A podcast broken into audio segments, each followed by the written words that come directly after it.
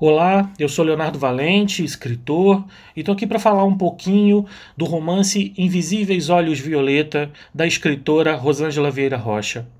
Eu acompanho já há alguns anos a trajetória de Rosângela e de seus livros, sou encantado por sua narrativa e por suas obras. Rosângela é uma escritora precisa e ao mesmo tempo muito sensível, que tem uma predileção por personagens femininas que não só são importantes para as histórias que ela conta, como são importantes também para a nossa reflexão sobre nossa sociedade, sobre questões importantíssimas da nossa sociedade.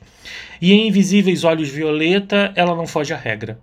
Cibele, uma personagem com mais de 70 anos, à procura de um novo amor, à procura de um relacionamento amoroso, ressalta para os leitores não apenas uma história muito bem construída, com um texto fluido e que emociona, mas também uma história com uma importância social extremamente relevante. Rosângela podia ter dado um tratamento melancólico ao livro, podia ter angustiado o leitor com, com as histórias que foram lá colocadas, mas ela não faz isso. Ela, ela é de uma maneira extremamente sensível e com toques de humor. Ela consegue, na verdade, com delicadeza e com uma narrativa que poucos escritores e escritoras têm, passar para a sociedade a importância desse tema passar por meio da ficção a importância desse tema. Né? A ficção é uma das melhores formas de nós tocarmos os leitores sobre temas sociais essenciais, porque tocamos com afeto. E é exatamente isso que Rosângela faz com Invisíveis Olhos Violeta.